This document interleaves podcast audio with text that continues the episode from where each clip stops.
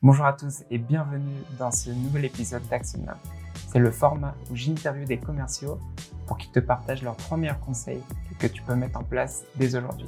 Pour ce nouvel épisode, je reçois Elisabeth Courland, Digital Customer Success Manager chez Talentsoft.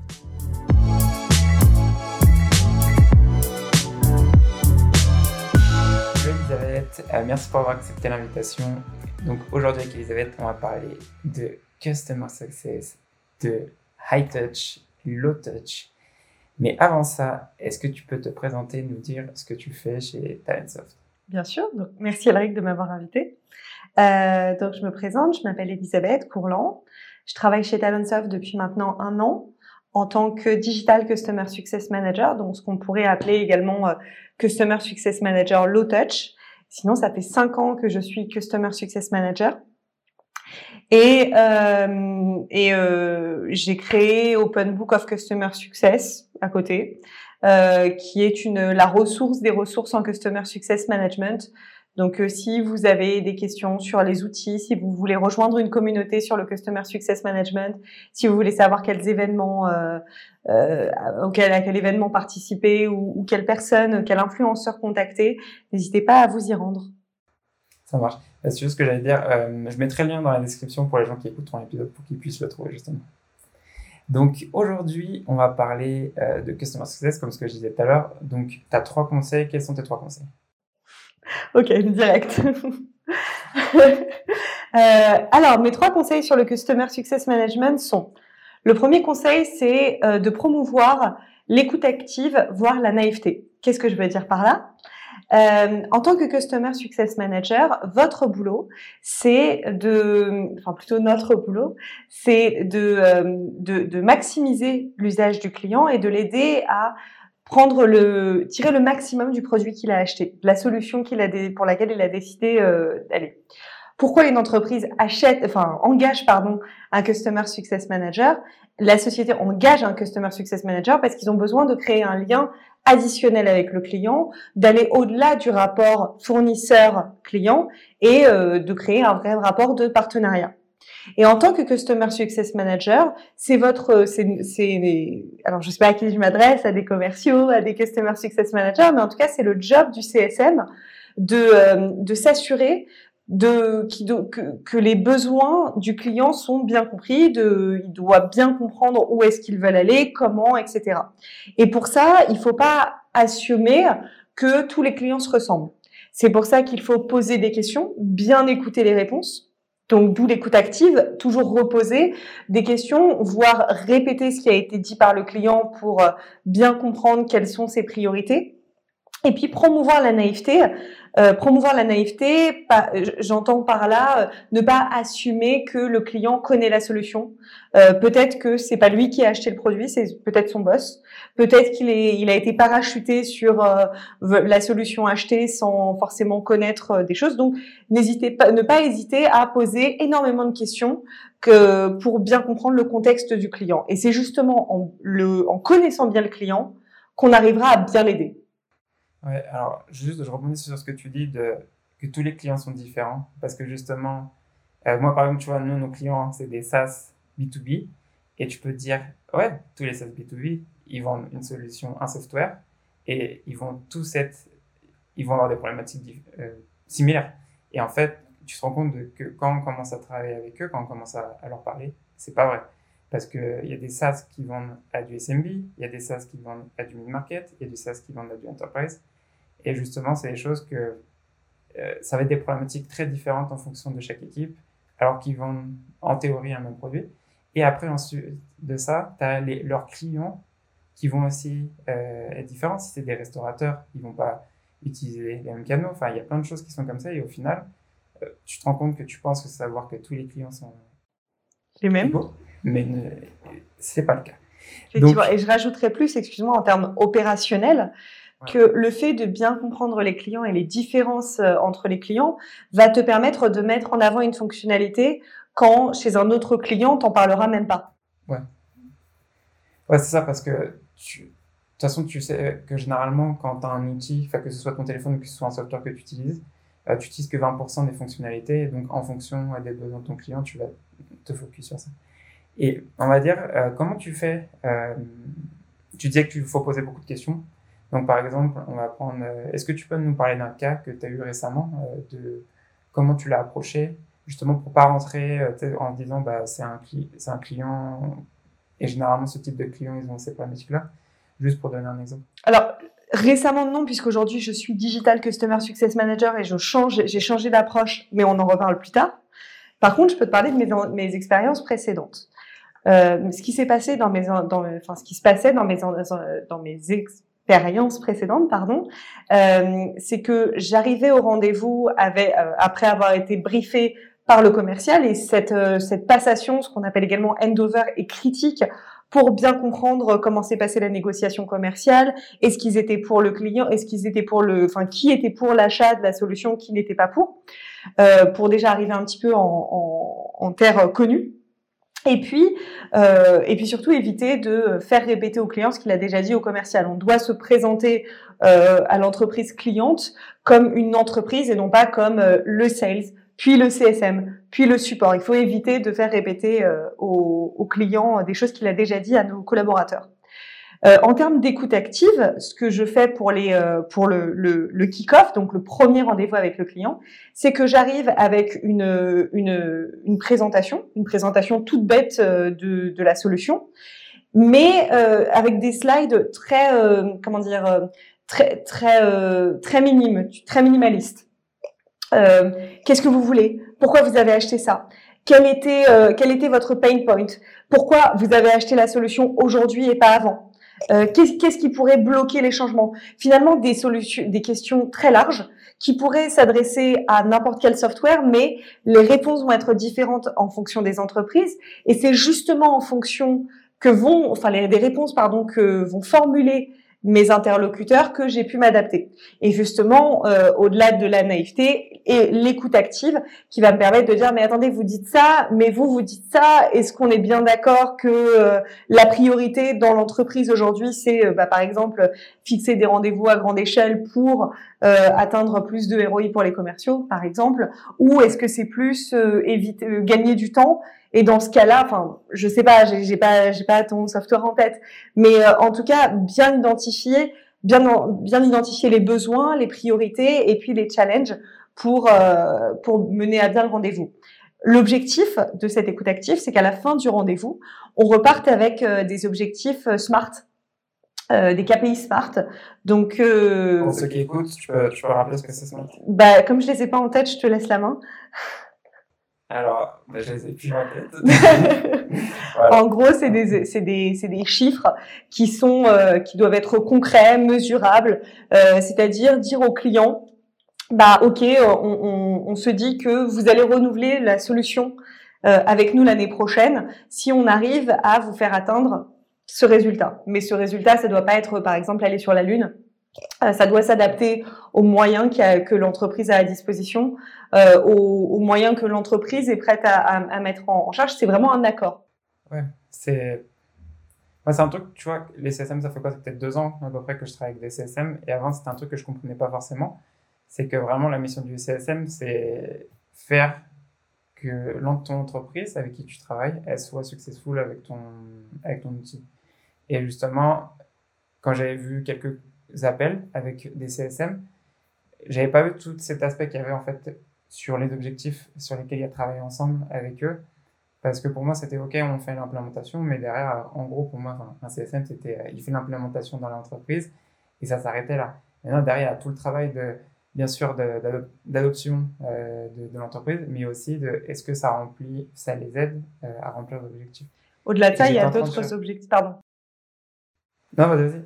Il y a, il y a plein d'autres objectifs qui, euh, qui doivent être remplis, tels que le succès de la gestion du changement, parce que c'est un, un, vrai objectif qui est euh, trop euh, sous-estimé de la part des entreprises qui vendent.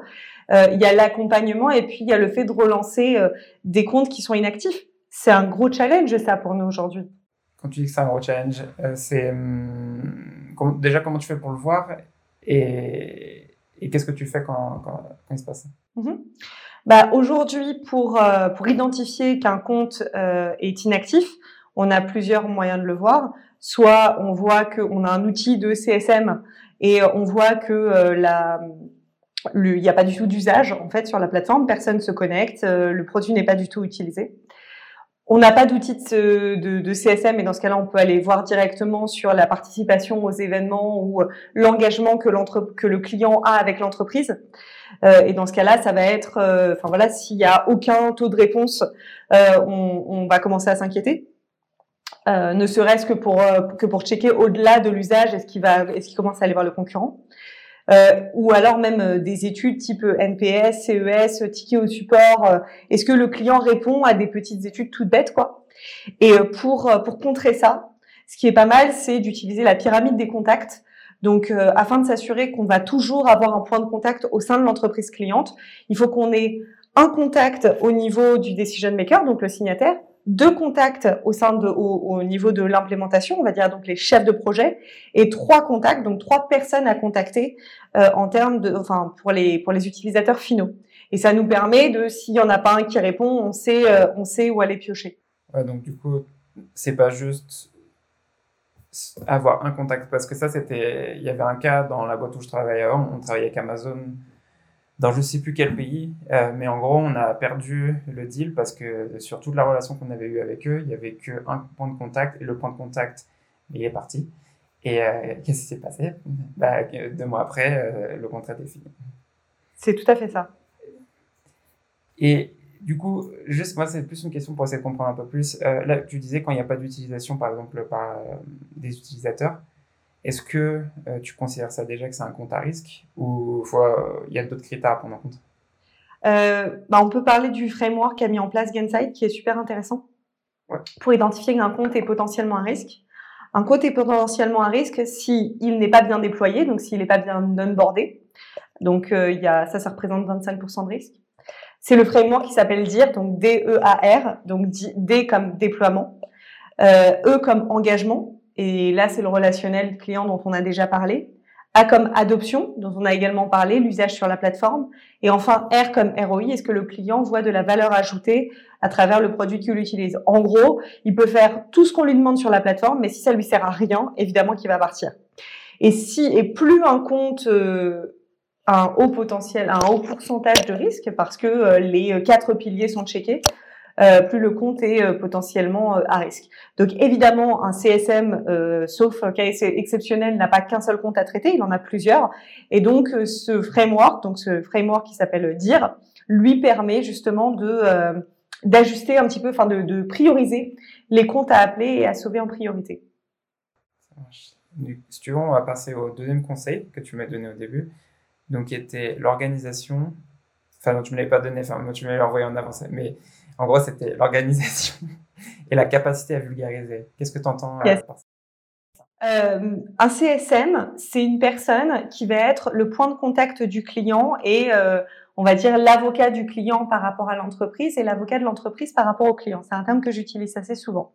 Ça veut dire que si le client a un problème de bug, si il a envie qu'une fonctionnalité sorte, s'il a un problème avec son contrat, si euh, il a envie euh, qu'autre chose soit développée, il va forcément passer par nous CSM, Customer Success Manager.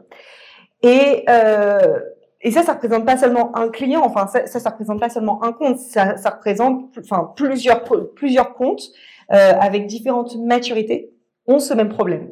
Et il est nécessaire de pouvoir s'organiser avec les autres équipes, avec le client, décider comment on organise sa journée et surtout euh, comment on s'organise avec les équipes pour pouvoir faire son travail efficacement.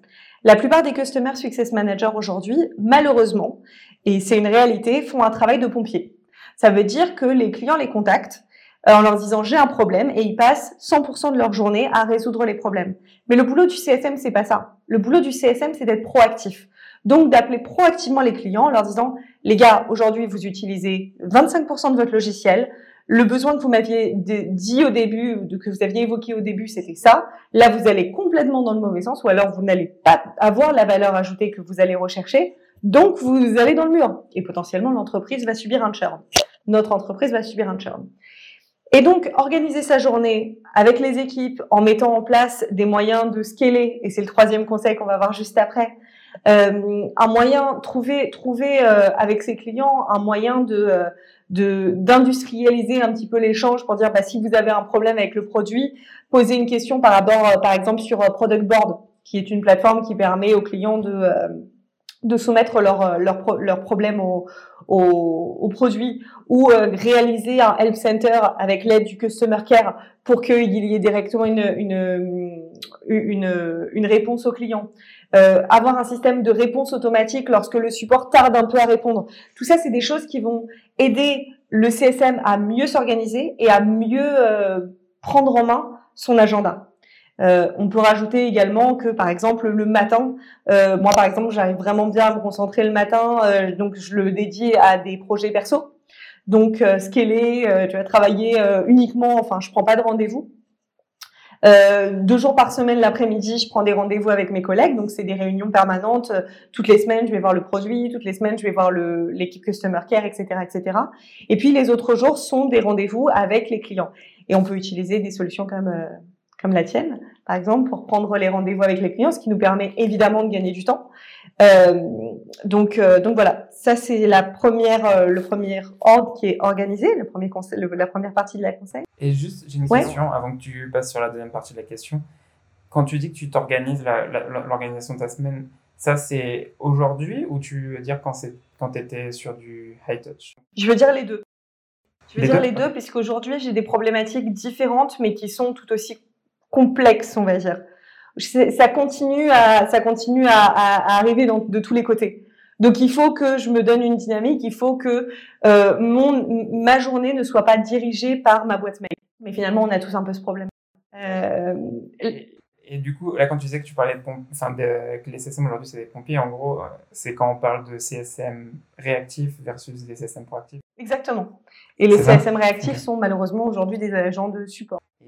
Un dernier point, et je te laisse avancer. Non, vas-y, je t'en prie. Euh, il n'y a, a, pas longtemps, justement, j'avais vu un post sur LinkedIn qui parlait de est-ce que un compte est, comment dire, considéré à risque si euh, il n'y a que 10% de son utilisation Non, pardon.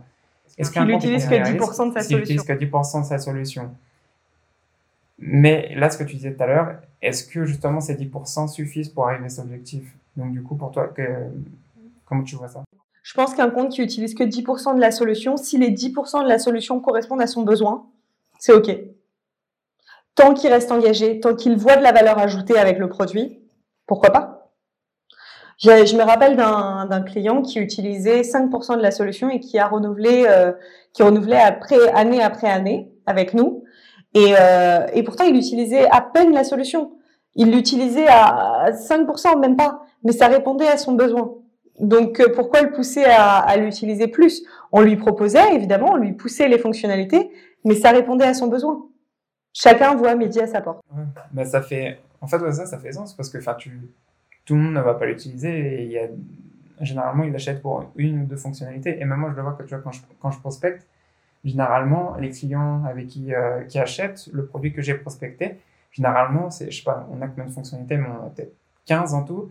Mais sur les 15, à chaque fois, c'est une spécifique qui a attiré l'attention de la personne. Et, en gros, quand ils achètent la solution, ils vont construire leur business case en interne autour de cette fonctionnalité et pas autour de tout. Exactement. Et puis surtout, si ça se trouve, ils s'en fichent complètement du reste.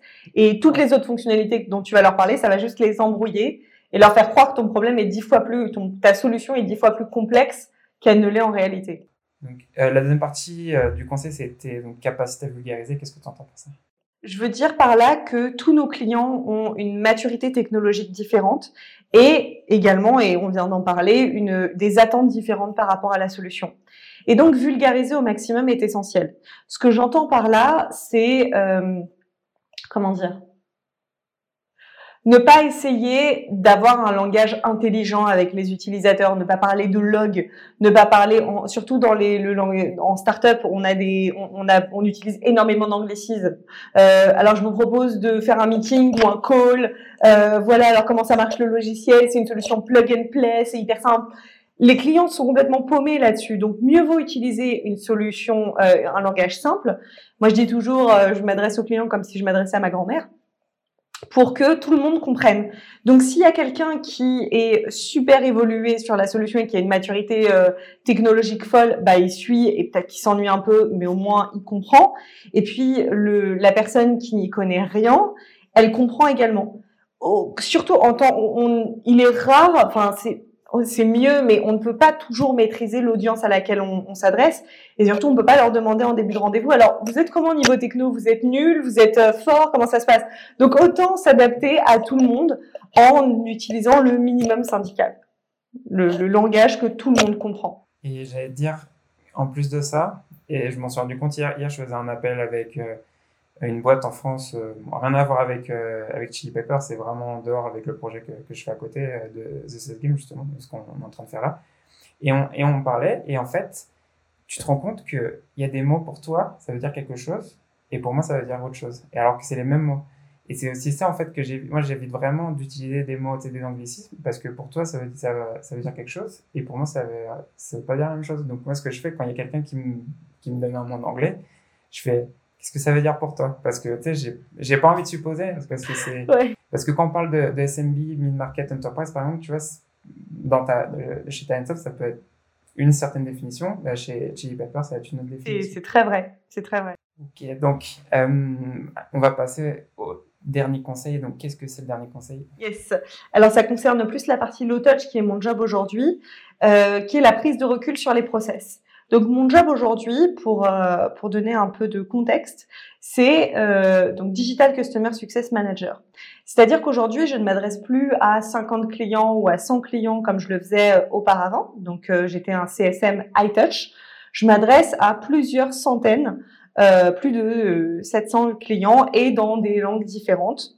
Et comme, enfin, ces clients-là, on les a, ils n'ont pas de CSM attribué, ils ont un digital CSM. Qu'est-ce que ça veut dire digital CSM Ça veut dire qu'on va les adresser de manière euh, indirecte. Donc, je ne vais jamais les avoir au téléphone. Euh, je vais euh, mettre en place des communications, donc par différents euh, par différents euh, canaux de communication, tout ce que j'ai à disposition pour les atteindre et le, leur fournir l'éducation et le l'éducation et dont ils ont besoin et, et, et le, les inputs dont ils ont besoin. Concrètement, ça veut dire euh, s'adresser à quelqu'un qui vient de terminer son onboarding, euh, envoyer ou, envoyer euh, soit au client, soit un email en interne quand un client est potentiellement à risque en disant pourquoi il est à risque et éventuellement envoyer euh, tu vois, une sorte de conseil, ok, comme ce client est ça, voilà ce qui se passe et voilà idéalement ce qu'il faudrait faire.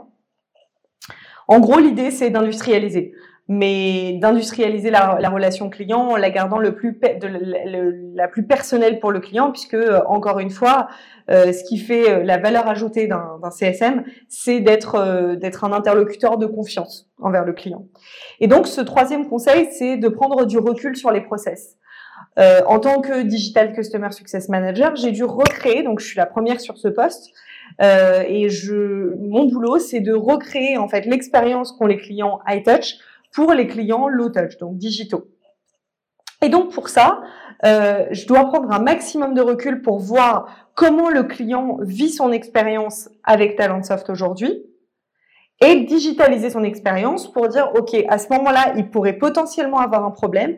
Ou alors on sait que quand il est dans cette phase de vie, il y a énormément de tickets qui se créent ou qu'il y a un usage qui s'arrête ou qu'il y a d'autres personnes qui rentrent en, ligne de compte, euh, etc. Et mon boulot, ça va être d'envoyer un maximum de communication et en interne et en externe, donc du bon format, dans la bonne langue évidemment, avec le bon, avec le bon message, pour accompagner ces utilisateurs. Et donc c'est hyper important de prendre du recul sur les process pour justement comprendre les problématiques, voir qui peut aider, et puis surtout comment arriver, comment résoudre un problème le plus rapidement possible et avec des, des, des KPI qui, qui, ont un sens, quoi, qui veulent dire quelque chose. Du coup, j'ai une question par rapport à ça, parce que tu disais que là, c'est reproduire ce que tu fais avec du high touch sur du low touch. Quand tu dis que tu, là, par exemple, tu travailles sur 700 clients, est-ce que dans ces 700 clients, c'est uniquement des clients qui n'ont pas de CSM attribué ou c'est ou tu en as comme une partie qui ont un CSM attribué, enfin un CSM high touch qui est attribué ou non. ça se passe? Euh, Alors c'est plus de 700 clients. Euh, et euh, c'est euh, non non si, si ces clients me sont assignés, c'est qu'ils n'ont pas de CSM attribué. Et qu'ils ont donc, enfin, ils m'ont moi, mais c'est pas un CSM attribué puisque je vais jamais les contacter en direct. La particularité, par contre, de Talentsoft, c'est que de toute façon, les clients vont euh, ont un contact régulier avec leur account owner, donc leur leur account manager, leur commercial, qui va donc avec qui, pour le coup, je bosse, je bosse en, en, de manière très rapprochée et qui va prendre le relais quand il y a un client qui a besoin besoin d'aide. Du coup, aujourd'hui, par exemple, est-ce que tu peux donner un exemple de ce que tu as mis récemment en place Oui, bien sûr. Bah, je suis en train d'industrialiser le DIR Framework dont je t'ai parlé tout à l'heure. Je bosse sur les processus de re-onboarding. Donc, qu'est-ce qui se passe quand un client, euh, quand un nouvel administrateur arrive, euh, arrive sur nos comptes? Parce que comment on fait pour lui dire euh, ce que sa boîte a acheté, lui dire euh, les, les, les, ressources qu'on a à sa disposition. Euh, je bosse également sur les, les les prises de contact, donc euh, l'acheminement en fait vers le commercial quand il y a un potentiel d'upsell et cross-sell, et le communiquer, euh, le communiquer au commercial avec tout le contexte qu'il faut. C'est pas mal de projets sur lesquels je bosse en ce moment. Et du coup, euh, j'imagine que tu utilises une plateforme de CSM pour faire tout ça, parce que gérer 700 comptes en même temps, c'est, il y a beaucoup de choses à, à, monitorer. À, à, monitorer. Euh, non, j'utilise pas de plateforme de CSM. Aujourd'hui, on n'en a pas. Euh, c'est pas un no-go aujourd'hui. C'est juste qu'aujourd'hui, euh, voilà, c'est on n'en a pas à disposition, mais ça m'empêche pas de faire mon boulot puisque euh, on a de la data à disposition, on a la connaissance client, on a les contrats, on a on a des plateformes événementielles. Le, les plateformes de customer success management sont des plateformes géniales, mais elles ne nous empêchent pas de faire notre taf si on en a. Et du coup, Comment tu fais par exemple bah, pour le dire framework, euh, pour, bah, pour l'implémenter euh, sur, euh, sur la partie digitale, sur ta partie bah, En fait, on a un département dédié pour la partie déploiement. Donc, je sais quand un déploiement se passe bien ou pas bien. Je, grâce à notre CRM, je sais également quand un client participe à nos événements, ne participe pas à nos événements, quand est-ce qu'il n'a pas été contacté par nos commerciales depuis longtemps. Donc, DE. La partie adoption, je l'ai grâce à la data. Et le ROI, euh, je l'ai également euh, grâce aux différentes euh, études qu'on envoie aux clients où on leur demande, bah, par exemple via le NPS, est-ce que vous nous recommanderiez? S'ils nous recommandent pas, c'est qu'ils voient pas la valeur ajoutée. Et puis j'envoie d'autres d'autres questionnaires également. Tu as quelque chose à rajouter sur la partie prendre du recul sur les process? Non, je pense qu'on est bon. Ok. Bah, du coup, Elisabeth, je te remercie pour avoir pris le temps aujourd'hui d'être passée sur le podcast. Avec plaisir. Et j'ai une dernière question. Est-ce que s'il y a quelqu'un qui cherche à te contacter, euh, c'est quoi le meilleur moyen pour te contacter? Il peut aller sur mon LinkedIn, Elisabeth Courland. Ça marche. Je mettrai le lien dans la description. Ça marche. Merci, bon, bah Merci beaucoup. Salut. Merci pour avoir écouté cet épisode du podcast de la vente B2B. Si t'as aimé cet épisode et que t'as appris quelque chose, abonne-toi maintenant sur ton application préférée pour recevoir le prochain épisode. Et si tu veux recevoir plus de contenu sur la vente, j'envoie une newsletter chaque dimanche où j'y partage du contenu que je consomme chaque semaine on vient de dépasser les 680 membres. Tu veux t'inscrire, c'est thecesgame.substack.com. A plus tard